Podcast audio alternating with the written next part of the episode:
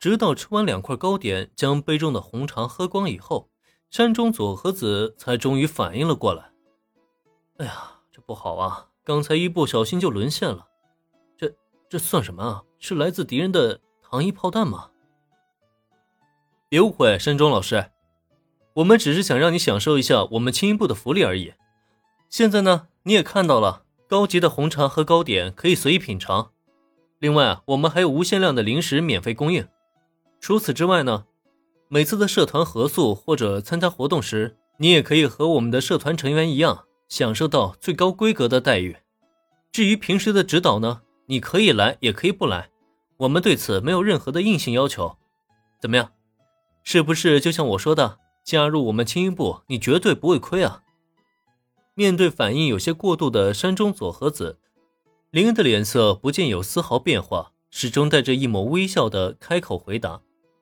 可也正是因为他这番话，再看对面的山中佐和子，他的表情却是变得更加的古怪了起来。糕点红茶随便品尝，还有无限量零食免费吃，你们这到底是什么社团啊？还有合宿的最高待遇什么什么情况？我怎么完全听不懂了？也难怪山中佐和子会感觉奇怪啊。当顾问老师，这其实并不是一件轻松的活儿。就算校方并不要求老师一定要将社团带出什么成绩，可遇到社团参加活动这类的情况，却还是需要老师全程随行的。可别以为这是什么公费旅游的好事儿，学校社团的经费不可能那么宽裕，就算有能力外出，也始终都是紧巴巴的算着花钱。可是作为随行老师呢，除了遭罪之外，又得保护好学生们的安全。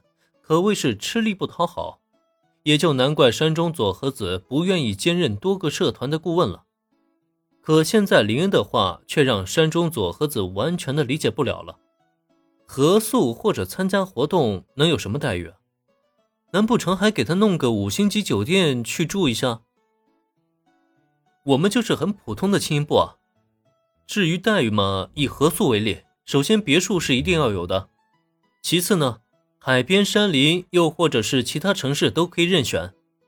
另外，每人每天的伙食费是一万打底，全程有车接车送。我想，这应该算是很高规格的待遇标准了吧？换成参加活动也一样，就算不能保证一定有别墅住，我们也能确保全员住五星级以上标准的酒店。其他的标准嘛，参考合宿。我这么说，老师你应该能理解了吧？感情还真是有五星级酒店啊！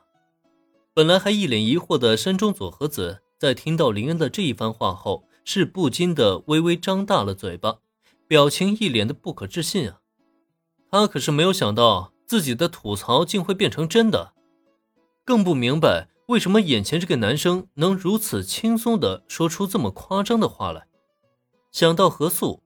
山中佐和子脑海中第一印象就是廉价的旅馆和破旧的大巴，再看看人家上来就住别墅啊，这是认真的吗？现在的青衣部还没有被正式承认吧？你哪来的经费去随你随便浪费呀？